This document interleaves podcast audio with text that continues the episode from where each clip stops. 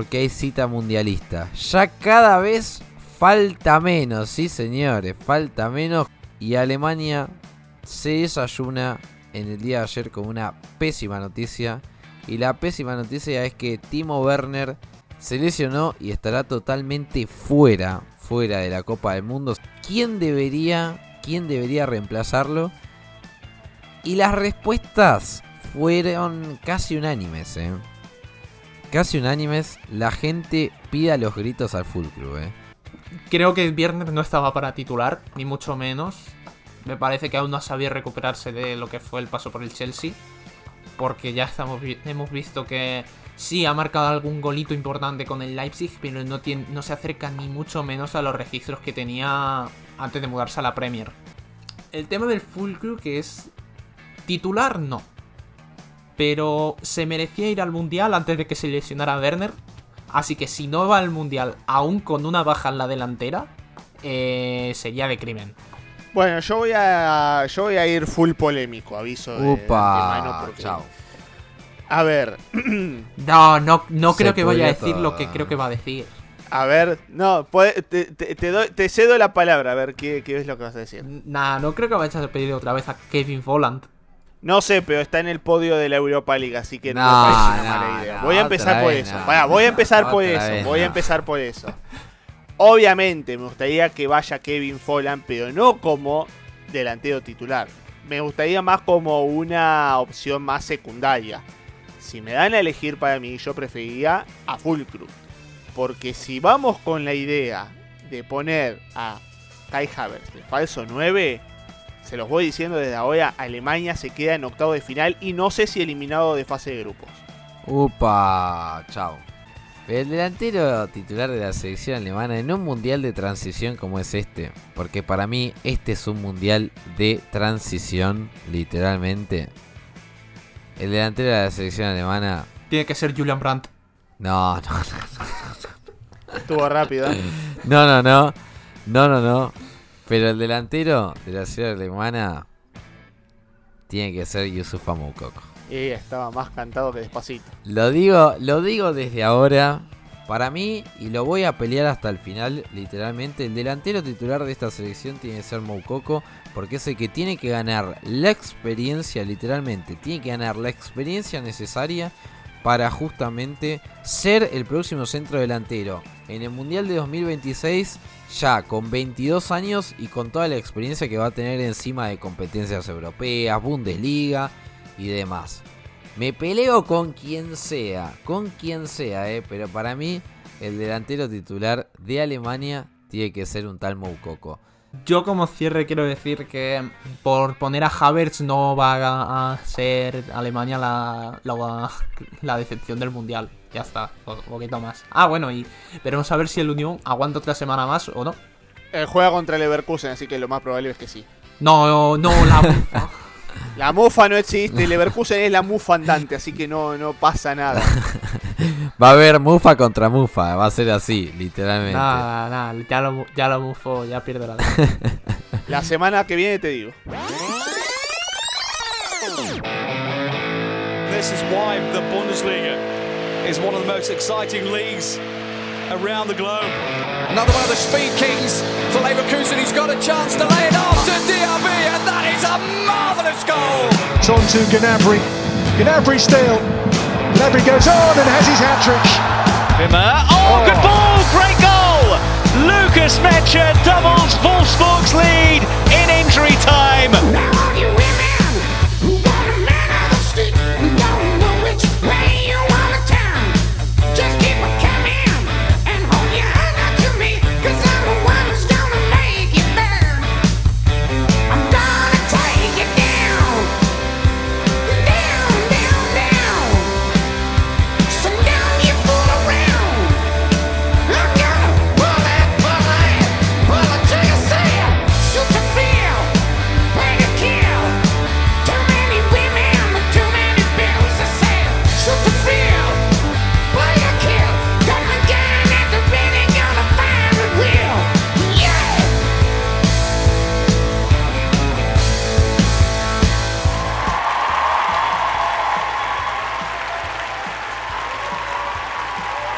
Halo Halo, Pilcomen al debate de Mi Bundesliga, el podcast que tenemos de la web mibundesliga.com que lo hacemos todas las semanas y donde hablamos mucho de la Bundesliga, pero en esta ocasión toca más hablar de lo que ha pasado justamente en el día de ayer, en el día jueves, justamente Hansi Flick entregó la lista para el Mundial de Qatar 2022.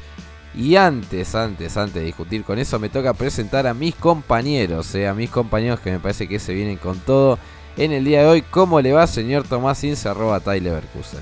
Bueno, hola José, hola Blas. Eh, vamos a hablar solamente de la lista de Flick. Una, una semana que Leverkusen gana dos partidos seguidos y vamos a hablar de. Bueno, es lo que toca. Igualmente no es, culpa nuestra, ¿no? Eh, estos muchachos se acordaron un poco tarde de ganar, pero bueno, se agradece. Pero sí, vamos a, vamos a estar repasando la, lista de, de Hansi Flick con nombres eh, variopintos, porque hay de todo. Hay nuevos, hay leyendas, hay varios que han quedado fuera. Eh, toda lista no está exenta de polémicas, ¿no? Pero esta nos ha dejado mucha tela para cortar. Sí, sí, sí, yo creo que yo creo que varias de las listas de los seleccionados del mundo nos han dejado bastante tela para cortar. Alemania no fue la excepción. Pero voy a presentar al señor Blas Díaz, arroba Blas Díaz, que ha pasado una buena semana, me parece. Sí, la verdad, muy contento. Yo no sé por qué no quiere hablar de lo que ha pasado durante la semana. Se ve que el martes lloraste un poquito, solo un poquito.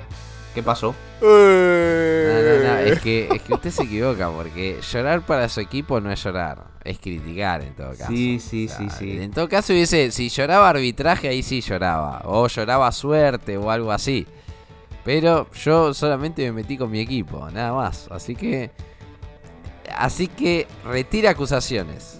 Igual Blas, déjalo tranquilo porque tuvo que llorar el martes por el Dortmund, el miércoles por el Colonia, así que no, no, no, entremos en esos oh. detalles. Es que no, no me creo que, que, se fuera a dormir tranquilos viendo que Mukoko y Adeyemi no driblaron ni una vez a Mickey Van de Ven.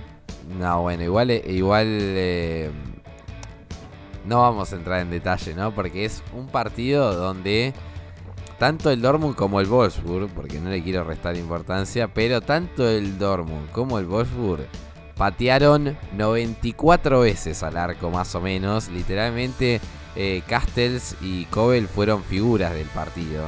Literalmente fueron figuras del partido. Por eso es que Tampoco Mickey Van de Ven es lo mismo que te diga, no, a Schlotterbeck no lo ha pasado nunca. No, sí, bueno, pero le patearon 90 veces al pobre Kobel.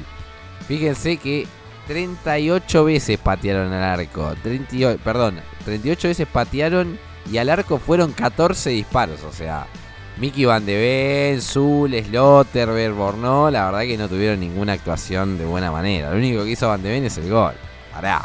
No sabía que, que, las vacaciones previos a Qatar había empezado tan rápido, porque la defensa me parece que descansaron por demás. No, para mí defensivamente el partido fue un fiasco.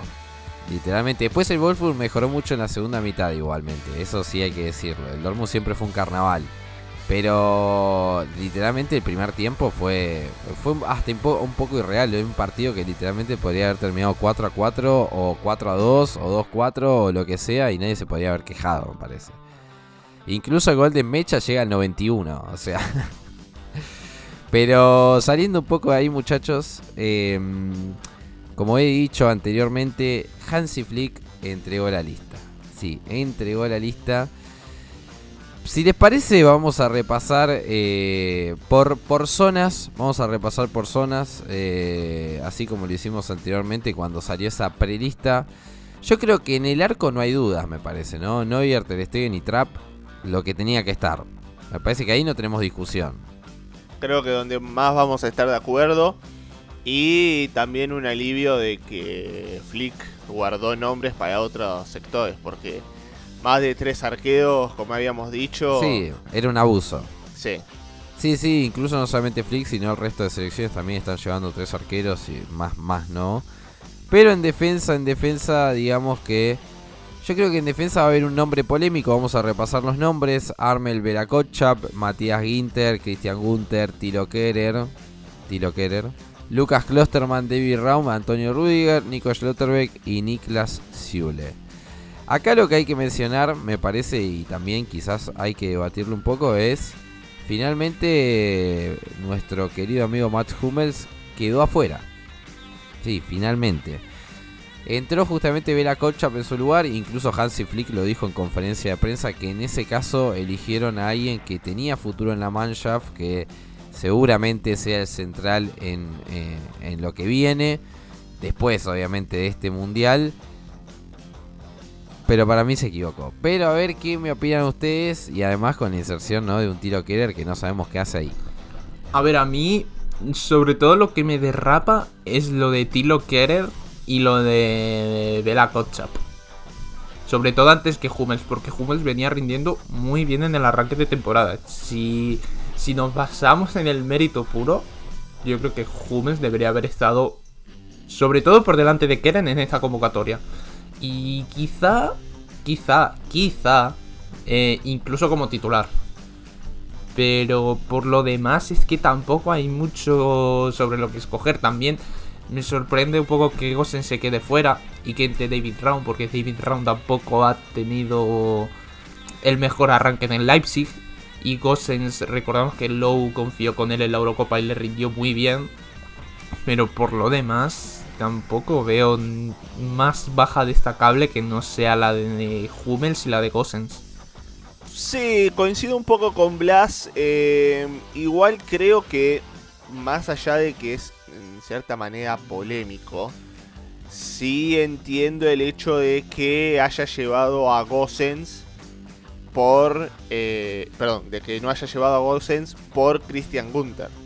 Me parece que Gunther hizo bastantes méritos en el Freiburg como para eh, meterse en este equipo. A mí lo que me sorprende, por ejemplo, es que vaya Lucas Klosterman. Sé que Flick eh, le dio una cierta prioridad al estado de los jugadores, a los que llegan con mejor forma y todo. Pero Klosterman de los que han estado remando contracorriente para poder llegar al mundial. Y digamos que tampoco es un jugador de los que uno pensaría que son pilares, estilo, perdón que me voy a adelantar un poco, estilo Goetzka, estilo Musiala, estilo Müller, que uno diga, no, estos, estos no pueden faltar. No sé si Klosterman estaba para allí, me parece que también podría haber estado Hummels tranquilamente. Y, además también un poco contradictorio, porque ya estaremos viendo el, resto de los nombres, pero me parece raro que no lleve a Hummels para priorizar el futuro, pero sí lleva a otros jugadores que después estaremos viendo. Eh, hay algunos jugadores que lo ha llevado para ver su futuro, para priorizar su futuro dentro de la selección alemana y hay otros que lo ha llevado justamente por actualidad. Eh, me parece que dentro de todo ese criterio de, Flick, como estamos viendo en el resto de la lista, no estuvo tan, tan de la línea, ha ido variando eh, en, ambos lados, sin tener, sin tener mucho eh, la misma línea continua. en Twitter me terminaron poniendo justamente a esta opinión. Flick llamó a quien le salió de las narices, sí, obviamente todos los entrenadores hicieron eso. Es lo que debía hacer igual, ¿no? Es su tarea. Claro, es la tarea de él. O sea, nosotros estamos aquí, nos vamos a. Estamos justamente debatiendo acerca de ello. Pero Flick lleva al que mejor ve, al que mejor quiere y todo. Después, bueno, priman ciertas contradicciones que me parece que allí es donde tiene que un poco mejorar Flick con el tema de los fundamentos. Porque ha dado fundamentos para algunos jugadores que después se contradicen con otros que ha llevado. A ver, yo lo de Klosterman lo veo más porque es quizá el... Aunque últimamente en la última temporada ha jugado bastante como central, eh, creo que no hay otro lateral derecho que se pudiera llevar. Bueno, se ha llevado a, a otro que normalmente juega como extremo, quizá más, adelantado, pero que reconvertió a, a lateral. Pero Klosterman es el único, digamos, puro o nativo en esa posición que, que podía ir convocado. Igualmente, no, no creo que vaya a ser ni siquiera titular. Me sorprendería que fuera titular. Pero por tener un recambio en la posición, además, pudiendo llevar 26 jugadores, eh, si puedes llevar dos para cada posición, me parece lo ideal. Sí, yo creo que, que lleva dos por posición. Porque mm, para mí Tiro Keller no es contado como, como central. Eh, para mí Tiro Keller va a ser contado como lateral, pero también acá entra a jugar un poco el nombre que vamos a hablar un poco después, pero también Jonah Hoffman, que aparece en medio campo, Hansi Flick ya lo ha usado de lateral derecho. Entonces para mí Hoffman, incluso para mí va a ser titular, eh, pero Hoffman también entraría a jugar justamente por aquí. El tema está, yo creo que para mí Hummels debería haber ido. Eh, levantó mucho el nivel, me parece que tiene nivel para estar. Y, el de Tiro Keller, el hecho de que esté Tiro Keller ya es un poco...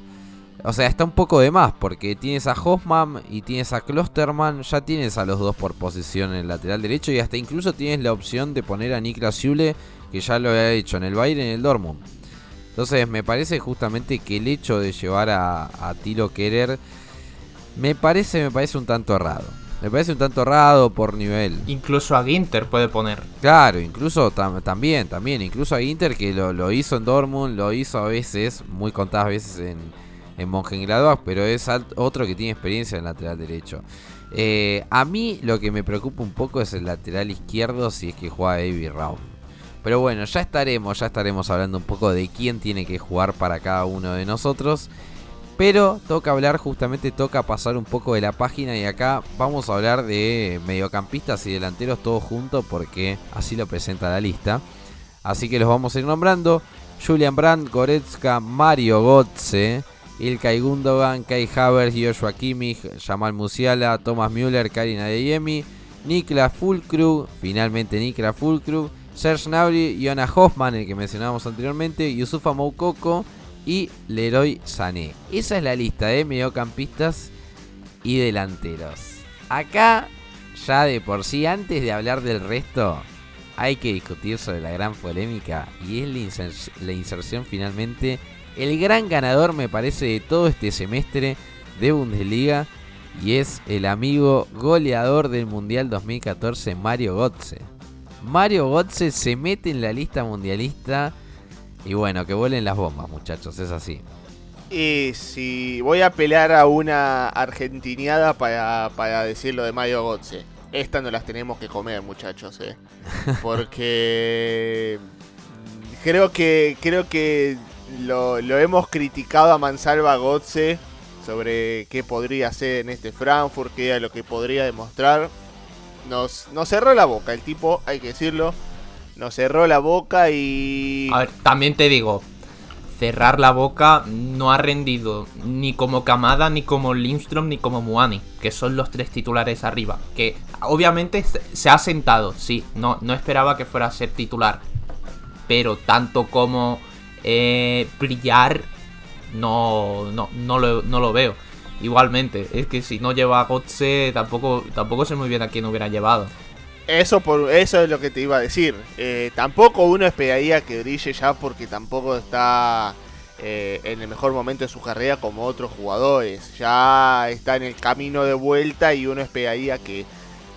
Yo no sé si va a ser titular, eso es lo que voy. Yo no creo que sea titular eh, indiscutido porque me parece que el mediocampo de Alemania, siendo uno de los mejores del mundo por la cantidad de jugadores que tiene, ya está bastante definido y todos sabemos de cómo va a estar eh, implementado para este mundial.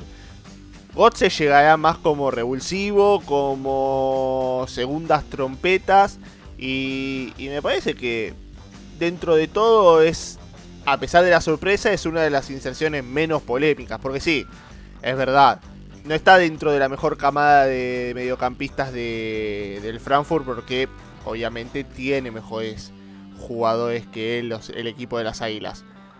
Pero de que ha levantado el nivel, de que ha logrado meterse eh, dentro de la lista, eso sí, nadie, nadie lo puede negar. Aunque, aunque, repito antes, no llevaste a Hummels para priorizar el futuro, pero llevaste a Gotze. Un poco no, no se entiende la balanza. Sí, eso es lo que quedó un poco raro.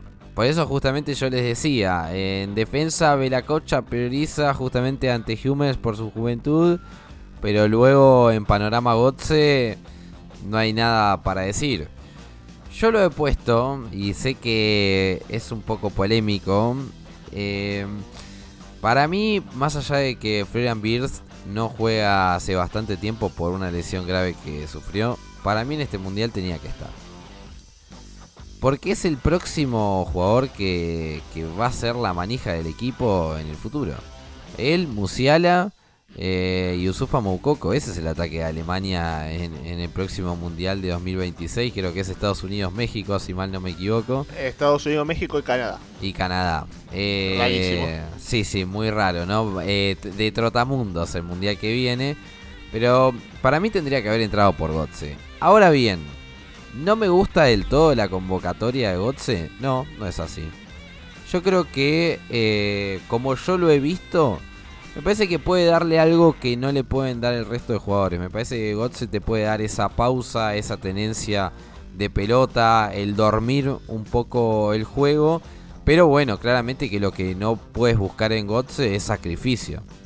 Pero bueno, también hay que analizar de cómo va a estar plantado justamente Gotze en el equipo si le toca jugar. Porque si por detrás tiene a Kimmich y a Goretzka que corren 10 kilómetros por partido, bueno, quizás puedes prescindir del sacrificio total de un Mario Gotze.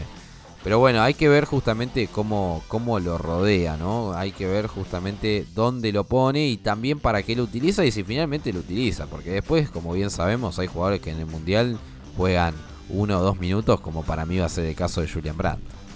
Mm, luego, otra cosa que yo veo un poco rara, además de la convocatoria de Brandt, que bueno, dentro de lo que cabe, se lo ha podido merecer esta vez un poco más que en las últimas 4 o 5 convocatorias. Eso, eso yo lo tengo claro. Pero el tema de que solo tenga tres centrocampistas puros, porque claro, yo la convocatoria de Klosterman o por ejemplo la de Kerer se puede entender porque quiere dos jugadores por posición. Pero luego en el centro del campo solo lleva tres, de 26. Por ejemplo, lleva a Goretzka, a Gundogan y a Kimmich. No hay un cuarto, no hay un. No hay un jugador que pueda, por ejemplo, dar uno, un once alternativo ahí. Y se hablaba en la preselección, por ejemplo, la preselección que se filtró, eh, se hablaba de Maxi Arnold, Weigel, Stag, Kedira, incluso Kramer, yo creo que alguno de estos debería haber entrado. Bueno, también se hablaba de Enrechan, pero ese no, puede entrar en la, en la discusión. No, no, yo, creo que saliendo del chiste de Enrechan, porque es un chiste de mal gusto, eh, eh, yo creo que no hay alguno de estos que pueda entrar. Me parece que antes justamente de, llevar eh, un brand, me parece que el nombre no es alguno. El nombre de Arnold debía estar. Eh, me parece que es también un poco por trayectoria, ¿no? De lo que viene haciendo y el merecimiento que tiene su convocatoria. Incluso no solamente eh, un Brandt, una de IEMI, que no hizo nada en este semestre. O sea, es un desastre de IEMI. Eso va a ser tema de, otro tipo de discusión, pero lo de IEMI es un desastre total. Total, total, total. Así todo le das el lugar, sí, pensando en el futuro pero a la vez que le das el lugar a Yemi, no se lo da justamente a Florian Birst. Por eso en el discurso de Hansi Flick me parece que hay muchas contradicciones con respecto a esto. Igual te digo, José, me parece que Julian Brandt termina entrando en esta lista por lo de Birst. Porque si uno mira los nombres, creo que había bastantes jugadores definidos por eh, Hansi Flick con bastante anterioridad. Pero me parece que si uno ve la lista es como que Julian Brandt es, ese famoso me invitó un amigo. y creo, y creo que allí es donde radica justamente la decisión de Flick de no llevar a Florian Birds. A mí no me parece mal, yo voy a, yo voy a desistir de tu opinión. A mí no me parece mal que no haya llevado a, a, a Florian Birds. Porque es cierto también que un jugador al ciento, que no te rinde al 100% o que sabes que no está al 100%, a veces puede ser contraproducente. Y en ese sentido no me parece mal Es cierto que estuvo trabajando a contracorriente Bills para poder entrar. Eh, estuvo haciendo trabajos intensivos de recuperación. Y me parece que la idea de, de Flick en ese sentido de decir, no, te vamos a usar para otros torneos, vos preocupate por tu salud, recuperate bien, no me parece mal, no me parece mal en ese sentido. Eh, pero bueno, como dijeron ustedes, sí es cierto que Brandt, Adeyemi, por, por, por detrenimiento de, de, Arnold, que me parece que hizo muy bien las cosas como para meterse dentro de, de, esta lista. Eh, qué sé yo, me parece que lo, de, lo de siguiéndolo en, el discurso de, de Hansi Flick de, de improvisar el futuro, más allá de que tampoco me ha gustado su, su, primera, su primera ronda de la temporada, dentro de todo sigue esa línea de, bueno, apostemos al futuro. Pero lo de Julian Brand me parece que no hay por dónde agarrarlo. Yo, yo realmente no lo hubiera llevado. Yo creo que va eh, porque no puede ir Royce. También. Bueno, ahí, ahí está un poco la polémica, porque supuestamente la información, la información que se filtró ayer es que el nombre que entró por Marco Royce fue Yusufa Moukoko y nos da el perfecto justamente salto para discutir de que Hansi Flick solamente, solamente lleva a dos delanteros puramente centro delanteros, ¿no? Tengamos en cuenta que para mí el titular va a ser Key Havertz. La verdad, para mí, para Hansi Flick, va a ser Key Havertz. Qué miedo. Pero si, si tenemos que hablar puramente de lo que es la posición de centro delantero en una cuestión natural de la posición de los jugadores, los únicos dos que lleva es Nika Flukru y Moukoko.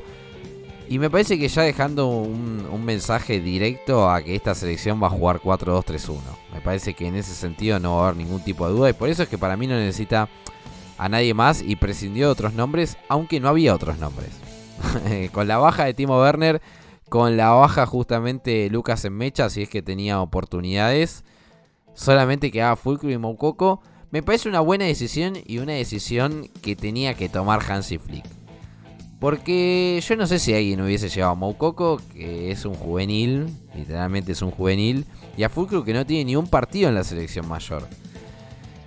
Es arriesgado, pero me parece que es la decisión que tenía que tomar. Ahora bien, ahora bien, hay solamente tres jugadores para cubrir esta posición. Porque después de resto, poner a un Nabri, poner a Gotze o, poner a Müller, para mí es una improvisación. Sobre todo de poner a Müller que hace mucho tiempo que ya no juega delantero. Convengamos que son siete partidos, así que no creo que haya querido tampoco hacer bastantes, bastantes locuras en ese sentido. También hay que decirlo que es la, es la posición maldita de Alemania, porque si vemos todas las posiciones, nombre por nombre, eh, creo que tanto a mí como a, vos, Blas, a vos, José, nos puede, se nos puede ocurrir más de un nombre. Pero en cuanto a, experiencia o, últimas convocatorias de Alemania, la posición maldita ha sido la de 9, la del centro delantero. Que le ha faltado siempre algún nombre, algún jugador que pudiera ser de peso, que pudiera tener la experiencia necesaria para afrontar un torneo de estas características.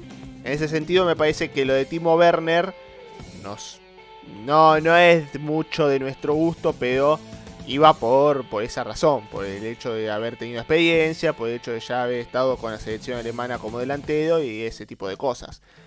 Por eso me parece que la inserción de Full la inserción de Mokoko, a mí en mi caso me gustan. Son dos delanteros, son dos delanteros reales. Eh, juegan en la Bundesliga. Eh, obviamente que los lleva por la actualidad, pero tanto la actualidad los merece como para que los dos estén dentro de la convocatoria. Y sinceramente a mí me gustaría verlo a alguno de los dos en el, en el 11 titular. Porque la idea de Kai Havertz de falso 9 sí te va a funcionar en algún partido. Yo no te digo que eh, no rinda. Pero me parece que poniéndolo a Kai, Havertz, de falso 9 pierde un poco de explosión Alemania. Y creo que es donde allí tiene que puntualizar también el tema del ataque porque es una de las ciertas falencias que ha tenido en el último tiempo y lleva dos buenos delanteros como para justamente sacar esa falencia de gol que tiene la selección. A mí me parece que con Fulkrug y Mukoko, al nivel que estaban todos los delanteros de Alemania, eh, gana más esta selección que se hubiera llevado a Werner y a Mecha. Sobre todo porque me parece que mm, tanto Fulkrug como Mukoko, si se da la ocasión, pueden ser perfiles complementarios. Eh, Fulkrug es el 9 puro de área, que puede jugar muy bien de espaldas, que por arriba va muy bien. Y Mukoko yo lo veo como un jugador más escurridizo, que puede romper a través del desmarque, es un jugador muy rápido. Y aunque Mukoko su, su fuerte, sobre todo por arriba, no sea, de luego no es un jugador que, pueda marcar diferencias por arriba como si lo puede hacer Fulkrug, eh, también puede asociarse muy bien. Y si en algún momento la desesperada tienen que entrar los dos, me parece que tendrían muchas opciones eh, para marcar que si lleváramos a un Werner que ha llegado a Leipzig ha rendido dentro de lo que cabe bien, pero tampoco ha estado nada cerca de lo que era eh, justo antes de irse al Chelsea. Y luego en Mecha es un jugador que es raro porque Flick le quería como un 9 puro. y aunque tiene eh, una buena asociación con sus compañeros, también puede ser un jugador rápido. También es dentro de lo que cabe corpulento eh, muchas veces le cuesta y yo creo que no era un jugador para jugar así. Y muchas veces en Wolfsburg le quieren hacer jugar así y se atraganta un poco porque no... Yo creo que no es su rol ideal y lo hubiera pasado mal jugando ahí en el Mundial. Luego se puede plantear lo de Havertz. Yo creo que va a terminar jugando Havertz, pero quitándole a él, creo que tanto Fulkrug como Mukoko era lo mejor que se podía llevar. Y es, y es raro porque si no, se llega, si no llega a haber lesiones, eh, ninguno de los dos entra. Bueno, ya discutida la lista, discutida la lista, muchachos, nos toca jugar un poco a nosotros. Nos toca jugar un poco a nosotros. Porque todavía no hay un 11 titular de Alemania, todavía no es que ya está todo fijado.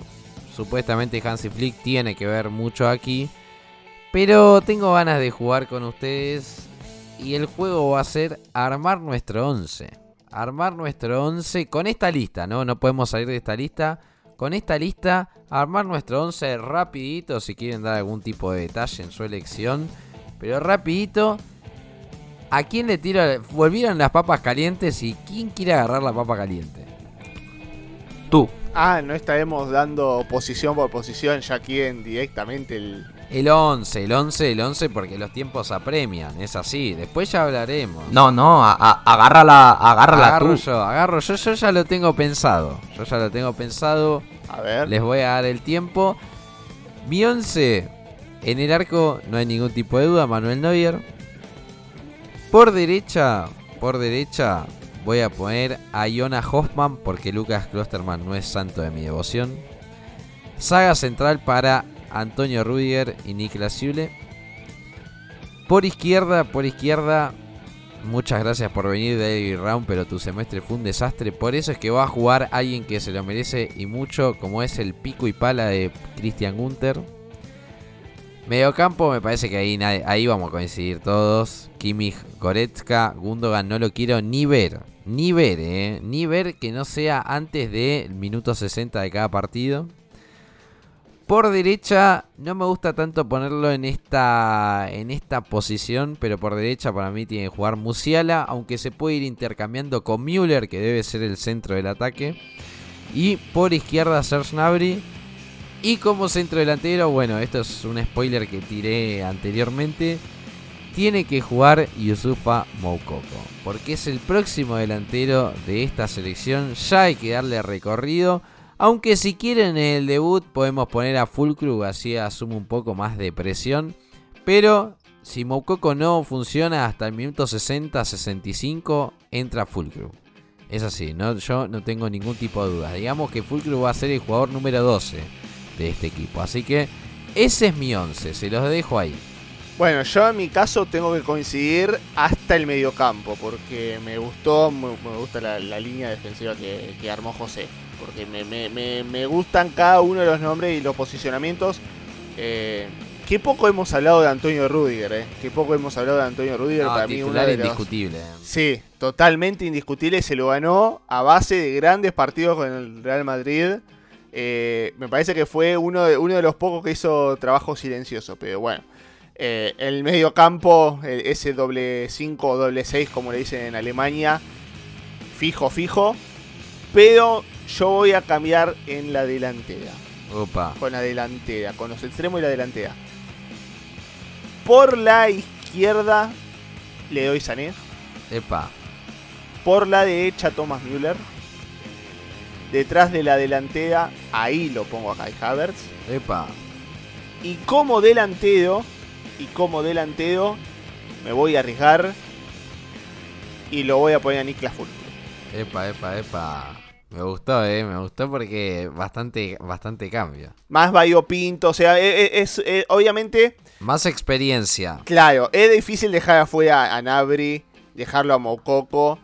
Eh, hasta quizá... Musiala se sienta en el banco. Hasta también Musiala, también tengo que reconocer a Musiala, es raro. Pero me parece que como dijiste vos ahí es, lo que hay, lo que tiene más experiencia. Eso sí, dejas mucho relevo para el segundo tiempo, lo cual no es poco, porque cuando si estás dominando el partido o se te está complicando en alguna en algún momento del encuentro, tenés mucho jugador rápido para ganar cuando ya el resto están cansados. Los Nabri, los Mococo, esos te pueden dar una cierta velocidad con piernas cansadas. Placito. A ver. A ver. Para ti el jugador 12 va a ser Fulkrug. Para mí el jugador 12 va a ser Müller. Upa. Uh, pesado, eh. Este, esta modificación es pesada. Yo pondría a Neuer en portería, por lo que sea. Luego en defensa, creo que Rudiger, Schlotterbeck y Schule tienen que jugar, sí o sí. Así que mm, quizá pondría Schule lateral derecho Schlotterbeck y Rudiger centrales y Günther lateral izquierdo. Esa defensa pico y pala, ¿eh? Esa defensa no quiero enfrentarla, ¿eh? No, incluso piensa que así eh, pueden mudar a línea de 3. Que, es algo que puede pasar. No, no creo que sea lo ideal, pero puede llegar a pasar. Sobre todo porque no hay un lateral, un, carrilero derecho fijo. Podría serlo Hoffman, incluso podría serlo Nabri y luego en centro del campo, obviamente, tienen que jugar Goretzka y Kimmich. Y por delante pondría a Nabri San en banda. Musiala tiene que jugar por dentro, sí o sí. Yo creo que si juega por banda se le va a desaprovechar muchísimo. Y ya en los últimos partidos del Bayern que se venía jugando con, con Choupo-Moting, con Chupo Coatín, que estará en el Mundial, por cierto, con Camerún. Ojo que el otro día un penal, eh, no fue Choupo-Moting. Eh, bueno, pero los dioses también sangran. Sí, sí, sí. Y a Nagelsmann últimamente no le ha pesado mucho el sentar alguna vez a Müller. Así que yo le pondría como jugador 12 que juegue por dentro Musiala y en punta falso 9 eh, Kai Havertz. Upa. Upa, upa. Me gusta, me gusta porque tenemos distintas opiniones. Me gusta porque en defensa me parece que no hay muchas dudas. Después me parece que en ataque hay varias opciones interesantes porque fíjense que tenemos un brand que no sabemos por qué fue al mundial y toda la cuestión, pero digamos que hay mucha opción interesante para poner eh, en ataque. Y con eso nos quedamos, me parece, y como conclusión de la lista. Me parece que es una buena lista.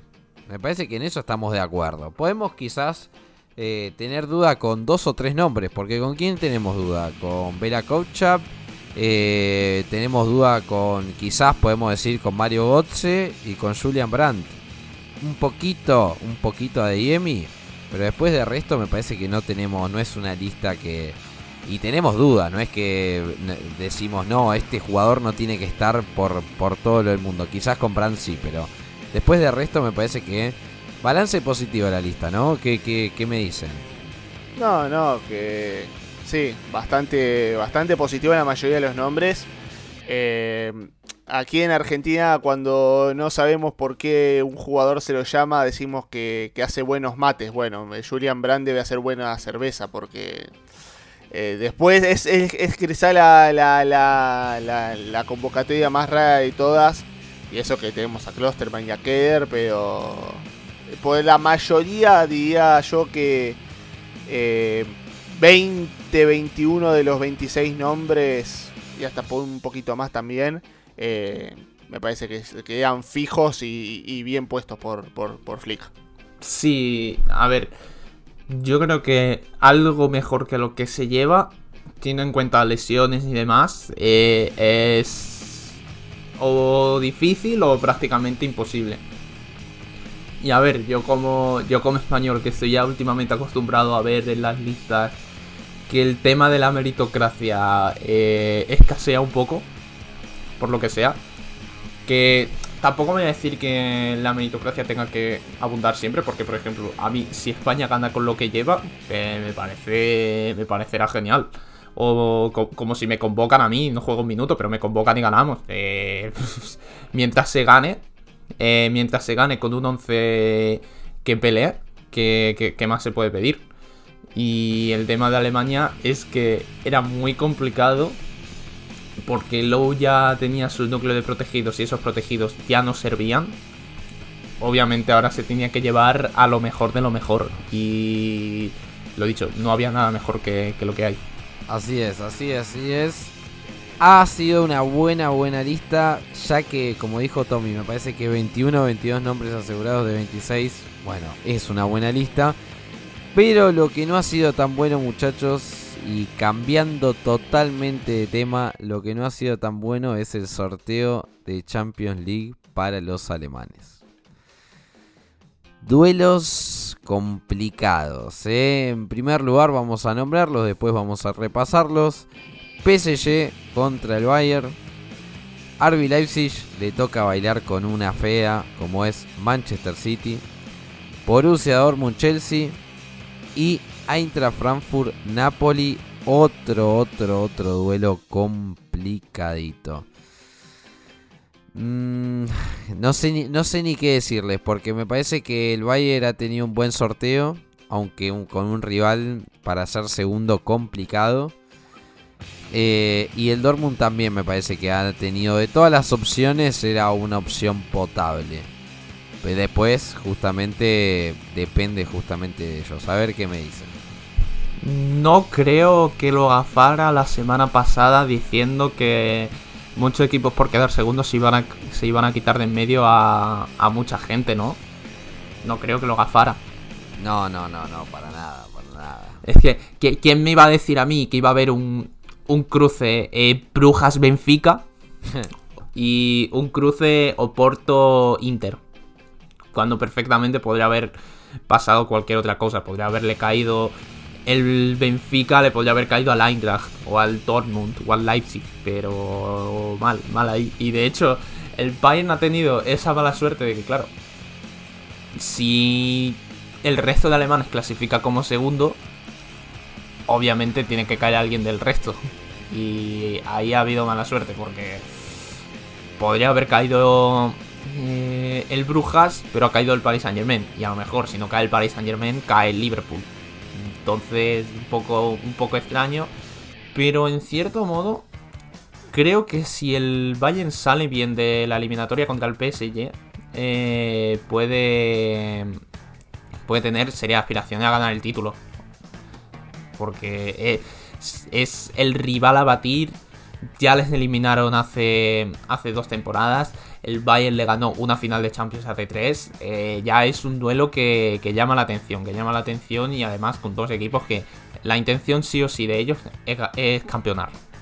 Eh, y todo lo que no sea campeonar eh, o se hace muy muy bien o es fracaso. La temporada pasada del, del, del, Paris Saint Germain fue fracaso porque cayó contra el Real Madrid. También fue fracaso por la, la del Bayern porque cayeron contra el Villarreal. Entonces va a estar. Va a estar muy jugoso. Porque caer para el Paris Saint Germain otro año en octavos va a ser muy duro. Y que este Bayern, después de lo que fue la temporada pasada, pueda caer en octavos otra vez es, es duro. Es duro, muy, muy duro. Y va a ser muy interesante verlo. Por lo demás, el Leipzig, eh, que Dios le tenga en su gloria, lo veo muy complicado. Suena muy fuerte decirlo así. No, a ver, es la realidad. Aunque hayan retido muy bien, eh, el City puede salgar el 11 suplente que con todos los jugadores que tienen, porque tienen el presupuesto que tienen detrás, eh, deberían pasar fácil. Eh, es duro, pero es así.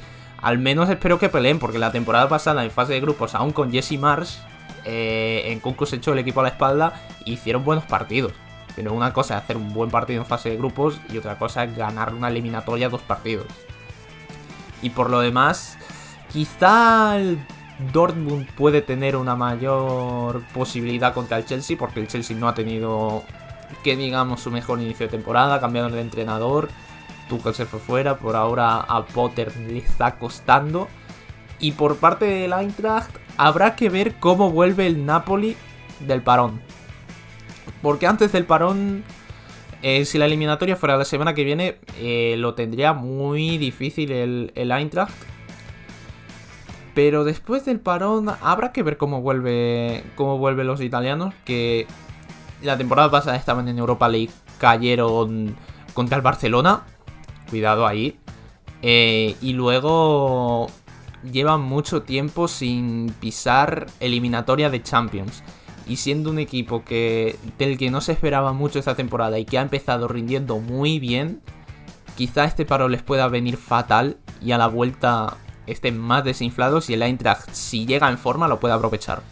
Sí, me parece que igual esa, esa frase, como dijo Blas, me parece que se puede aplicar absolutamente a todos, porque todavía recién estamos en noviembre, faltan tres meses porque se juega a mitad de febrero. Absolutamente cualquier cosa puede pasar de aquí hasta, hasta que llegue la, justamente las eliminatorias. Y ni hablemos que en enero cuando nos estemos recuperando la resaca de Año Nuevo, del Mundial y todo, tenemos el mercado invernal. Que hay varios equipos que harán bastantes movimientos para, arreglar a sus equipos. Dicho esto, me parece que el que mejor la tiene es el Borussia Dortmund. Increíblemente el que mejor la tiene es el Borussia Dortmund. Porque este Chelsea no lo veo como otros años en los cuales uno se tenía que preocupar por el Chelsea. Me parece que en cierta manera a este Dortmund le cae de perlas jugar contra este Chelsea, el Chelsea de hoy. Veremos cómo está dentro de tres meses. Eh, pero sí, me parece que, es el que mejor la ha sacado. El Bayern tuvo la desgracia, desgracia de verdad, porque tras hacer la mejor, mejor campaña en un grupo de la muerte, 18 puntos, y, te terminas quedando ni más ni menos que jugando ante el PSG, el Coco que todos quieren evitar. Un Coco que se metió de segundo lugar porque Benfica marcó un gol en el último minuto y lo desplazó de la tabla. Con lo cual podría estar jugando contra el Benfica tranquilamente en estos momentos. Y estaríamos hablando de otra cosa. Pero ahí sí coincido con algunas de las apreciaciones que habían dado antes de que es un es un partido como para que el Bayern no baje los brazos, como para que no se para que no afloje ni vaya a media máquina, sino que es un partido donde tenés que demostrar por qué hay que ser campeón de Europa. Si no se te da hoy en octavos de final, se te da aún más adelante. Obviamente si fue en el caso del Dortmund, en el caso del Frankfurt, en el caso del Leipzig, que se tenía que enfrentar contra este PSG, uno podría decir qué mala suerte porque no lo enfrentó más adelante.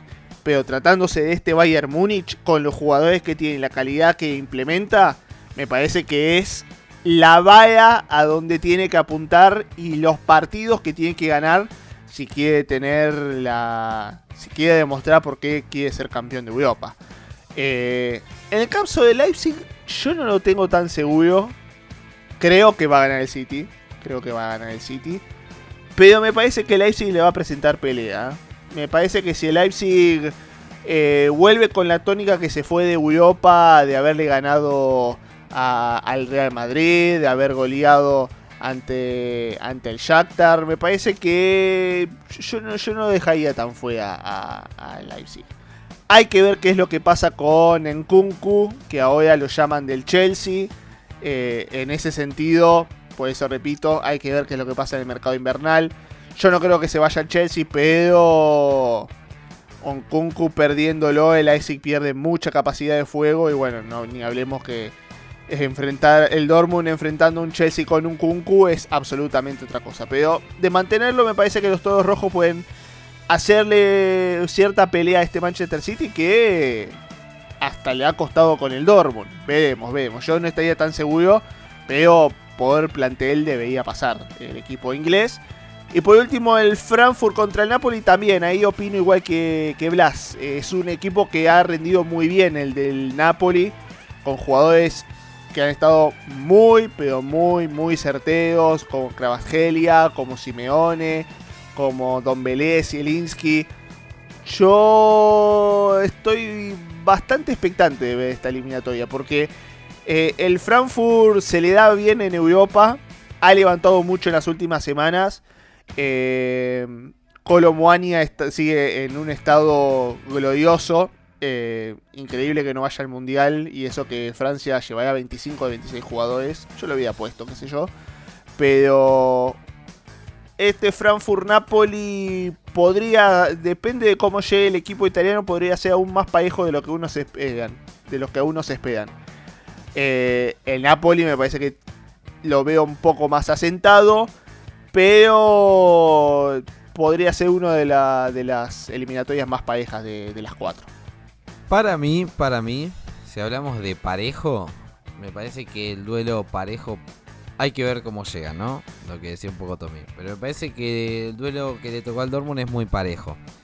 Si vamos línea por línea, mmm, no sé con qué, con qué equipo nos quedamos, ¿eh? Me parece que tienen puntos altos varios, varios de los equipos. Y sobre todo haciendo hincapié que este Graham Potter no llegó de la mejor manera al Chelsea. Veremos después, cuando pase el Mundial, si se puede quedar trabajando con algunos jugadores que, que no hayan ido justamente a la cita mundialista. Si les puede meter justamente su idea de juego en la cabeza. Pero me parece que en la previa, o sea, si se enfrentarían hoy, me parecería un rival eh, bastante parejo, más allá de que el Dortmund tuvo su traspié el otro día contra el Wolfsburg. Después de resto, me parece que el Bayern va a pasar pero le va a costar un poco, ¿no? Eh, ahora bien, hay que ver también cómo llegan justamente los jugadores del PSG. Tengamos en cuenta que las tres figuras, Messi, Mbappé y Neymar, van a venir justamente después de haber jugado el Mundial. Y hay que ver también cómo llega Messi, ¿no? Porque Messi, digamos que apostó toda su mentalidad, todo, yo creo que todos sus sueños están apostados justamente a este Mundial. Me parece que por el lado de Neymar es un poco parecida la cuestión. Por el lado de Mbappé, bueno, Mbappé quiere ser el mejor del mundo, más allá de si gana o no el mundial, porque ya lo ha ganado. Eh, pero me parece que el Bayern, me parece al fin del día va a terminar ganando, le va, le va a costar un poco más, pero ha tenido mala suerte. En este sentido yo coincido con lo que dijo Tommy, ha tenido mala suerte porque por 5 minutos no ha sido el rival justamente Benfica, que ahí ya justamente como dijo Tommy estaríamos hablando de otro tipo de duelo. Ahora, un dijo José, perdón, te corto un cachito. Sí. También recordemos, está bien, uno dice, bueno, pero nosotros mucha pelota no le damos a, los a, estos premios. Pero por el lado de Mbappé hablaría más del balón de oro. Porque ganar la Champions y ganar el Mundial en una misma temporada te pone muy alto, muy alto. Eh, yo pienso que en ese sentido el, Mbappé también lo debe estar pensando por ese lado. Y bueno, el PSG, el karma que tiene con la Champions. Eh, yo lo veía más por ese lado, porque es cierto que de Messi y Neymar estaban pensando más en el Mundial y hay que ver cómo llegan al próximo febrero, según teniendo en cuenta si ganaron o no la Copa. Y después el bajón pronunciado, porque después también hay que regresar de este. de este. de esta temporada que es tan atípica. Sí, sí, justamente por eso decía esta cuestión de que hay que ver luego, luego qué es lo que sucede, ¿no? Cómo llegan los equipos, ya no solamente PSG, sino justamente todos y sobre todo los que tienen muchos jugadores en los mundiales y también muchachos, tengamos en cuenta que se van a jugar muchos partidos en poquitos días, en poquitos días algo de que de lo que nosotros ya estuvimos hablando, ¿no? Del pésimo calendario que habló, que armó la FIFA al poner este mundial en el medio de las temporadas, como si fuera justamente la primera, la primera vez y como si nada, literalmente como si, como si no, como si no habría ningún, pero ningún tipo de, de problemas. Ahora bien, repasando el resto de los duelos que me queda, yo me voy a unir un poco a lo de Blas, ¿no? Pobre Leipzig, que, que en paz descanse. Porque yo no le veo ningún tipo de chances. Ningún tipo de chances, sobre todo porque quizás le presento un poco de pelea, pero no, no veo justamente al equipo de Marco Rossi todavía encontrando. Ahora están en una etapa de bastante regularidad. Pero tengamos en cuenta que este equipo es muy, muy irregular, muy irregular. A la primera de cambio se cae. Y también tengamos en cuenta que es un equipo de Marco Rossi, ¿no? Eh, que, eso no deja de ser, no deja de serlo nunca.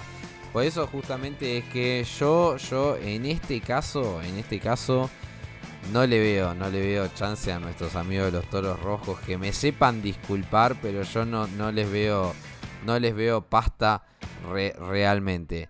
Ahora bien, por el lado del Eintracht, yo creo que el Eintracht también le tocó bailar con una bastante fea por el momento que está pasando justamente el Napoli. Pero, pero a diferencia del City, que es un momento de permanente regularidad de la mano de Guardiola, me parece que en este caso hay que ver justamente cómo llega este equipo después de marzo. Me parece que hay que ver justamente cómo llegan estos jugadores del Napoli que tengamos en cuenta la gran mayoría, la gran mayoría de este 11 titular de, del Napoli va a jugar justamente, eh, va a estar en, la cinta, en la cita mundialista. Así que, no sé, veámoslo, veámoslo. Me parece que no es imposible, no es imposible y literalmente mi única esperanza es que al Napoli lo dirige un entrenador que a mí no me gusta para nada como es Luciano Spalletti, que ha tenido grandes Inter y que no ha podido hacer absolutamente nada. Ahora bien, muchachos, me parece que con todo lo que hemos discutido ya están sonando, como les digo siempre, las campanas del ocaso. Llega el momento justamente de irnos y llega el momento de saludar. Bueno, gracias José, gracias Blas. Eh, ya el último fin de semana de Bundesliga, justo cuando algunos equipos están en levantada, se termina la, temporada por este 2022. Y bueno, ya este próximo programa estaremos, me parece, repasando lo de la Bundesliga, pero después ya metidos en, en, modo mundial, ni más ni menos el debate mundialista. Así que los estaremos esperando a todos del otro lado para, para que nos acompañen aquí con, con, lo que se da en los últimos programas del año, ni más ni menos que con, con esta raíz llamada Qatar 2022, pero bueno, que no, que no deja de ser una Copa del Mundo al fin y al cabo.